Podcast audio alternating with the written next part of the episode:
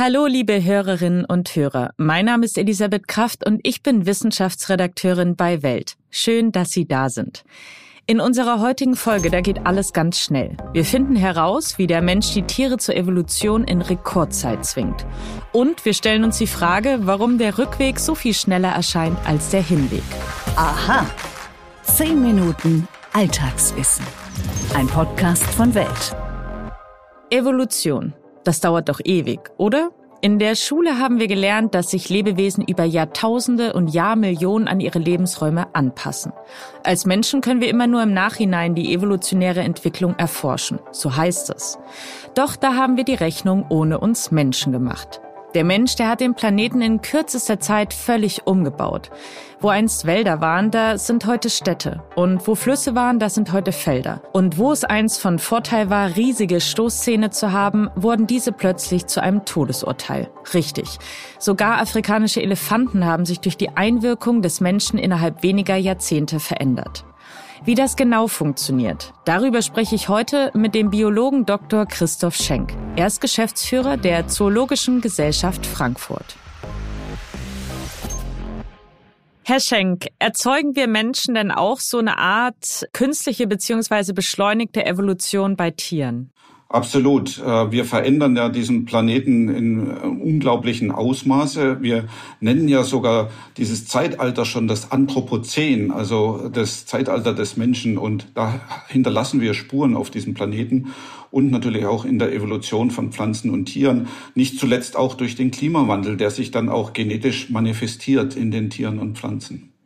Welche eindrücklichen Beispiele gibt es denn dafür? Also ich hatte jetzt zum Beispiel schon davon erzählt, dass es Elefanten gibt, die mittlerweile ohne Stoßzähne geboren werden. Haben Sie noch andere Beispiele, die das so ein bisschen verdeutlichen?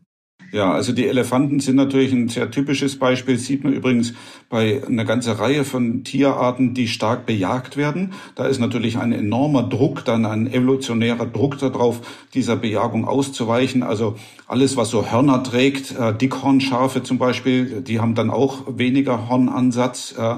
Äh, in stark bejagten Populationen von Mufflern kennt man das auch. Aber man kennt es auch in ganz anderen Bereichen, zum Beispiel aus der Fischerei dass nämlich Fische kleiner werden, ja, so dass die noch durch die Maschen durchgehen oder dass die sogar früher reproduzieren. Und was da aber ganz verrückt ist dabei, das kommt durch diesen starken evolutionären Druck der Fischerei, wo man dann halt nicht überlebt, ja, und die Gene nicht weitergegeben werden wenn man das nicht rechtzeitig macht. Also Fische werden dann kleiner und es gibt Kalkulationen, wie lange das dauert, bis die wieder größer werden. Aber da gibt's ja nicht so einen starken Evolutionsdruck drauf wie auf das kleiner werden. Und deswegen kann das mitunter Hunderttausende von Jahren oder sogar Millionen von Jahren dauern, bis die wieder größer werden. Also da merkt man, wie stark unser Einfluss ist. Es ist ja nicht nur Jagd und Lebensraumvernichtung, die Tiere zu Veränderungen zwingt, ähm, sondern durch die Städte, die wir erschaffen, entstehen ja auch neue Lebensräume für Tiere. Wie kann man sich das vorstellen? Ja, eigentlich äh, betrachten wir das immer ein bisschen anders, ähm, dass wir eben sagen, draußen schwinden die Lebensräume und es ist der Rest, den, äh, den die Tiere dann noch zur Verfügung haben. Und ähm, deswegen finden wir in der Tat manchmal äh, Tiere und Pflanzen in den Städten, die wir draußen in der intensiv genutzten Agrarlandschaft schon nicht mehr finden. Das spricht aber nicht für die Städte, sondern gegen die Agrarlandschaft. Also das muss man wirklich verstehen. Und wir finden da eigentlich auch nur echte Generalisten oder die sich dann an sehr, sehr spezielle Bedingungen anpassen.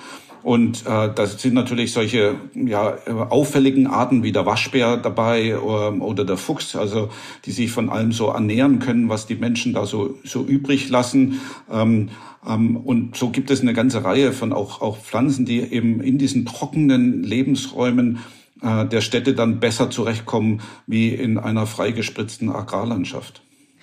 Welche Tiere sind denn am besten an den Lebensraum Stadt angepasst, beziehungsweise am flexibelsten, was diese Veränderung angeht?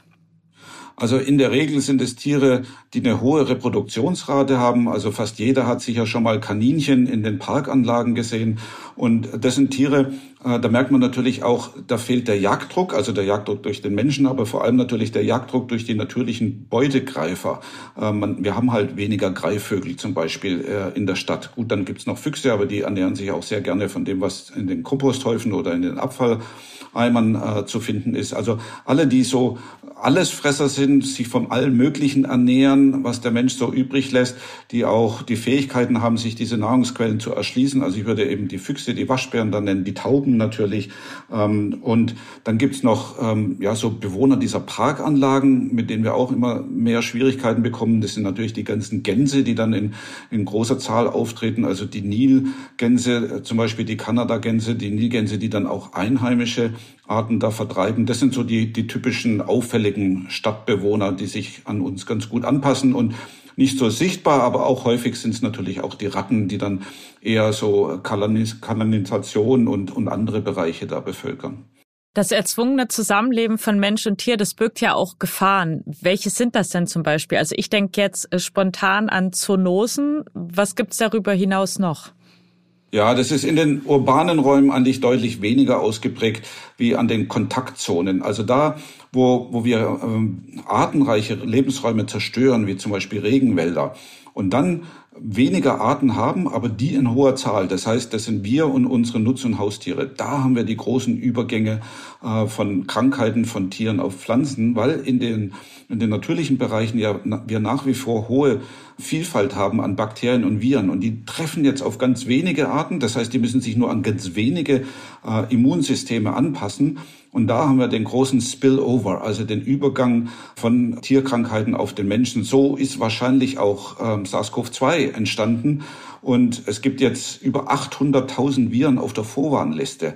Also wenn wir weiter in die Regenwälder vordringen, diese Regenwälder zerstören und in diesen Kontaktzonen zahlreich auftreten als Menschen mit unseren Haustieren, dann haben wir die nächste Pandemie uns schon selber geschaffen.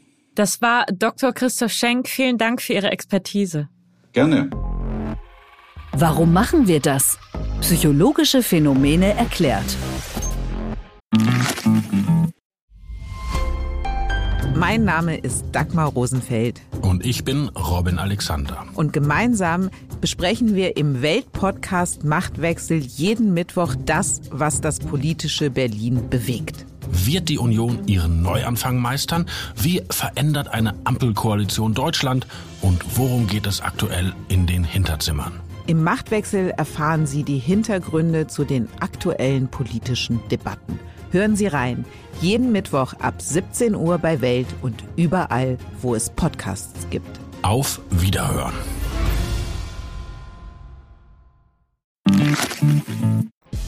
Wann sind wir denn endlich da? Die Frage von der Rückbank des Autos, Sie kennen wahrscheinlich alle Eltern, aber auch für uns Erwachsene können sich Wege lang anfühlen.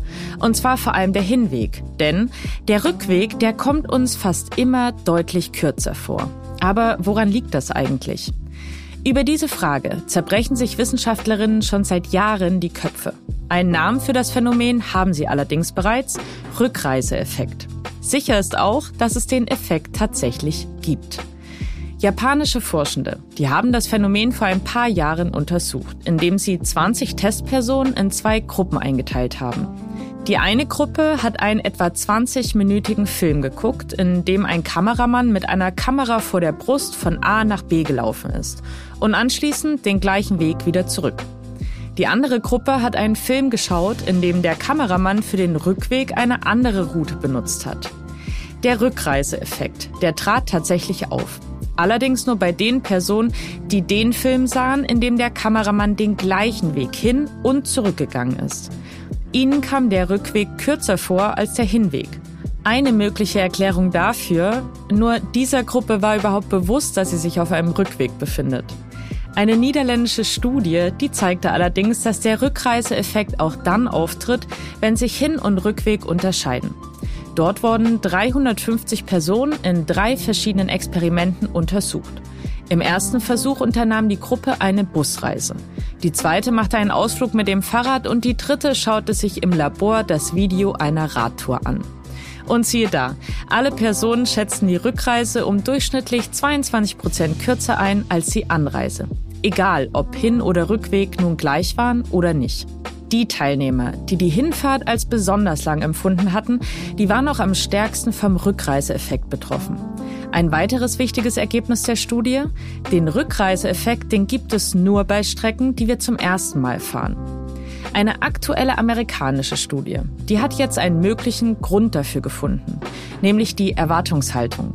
Auf dem Hinweg, da sind wir oft voller Erwartung auf den Zielort. Durch die Spannung scheint die Zeit langsamer zu vergehen. Auf dem Rückweg ist die Erwartung natürlich weg und das Reisegefühl umso kürzer.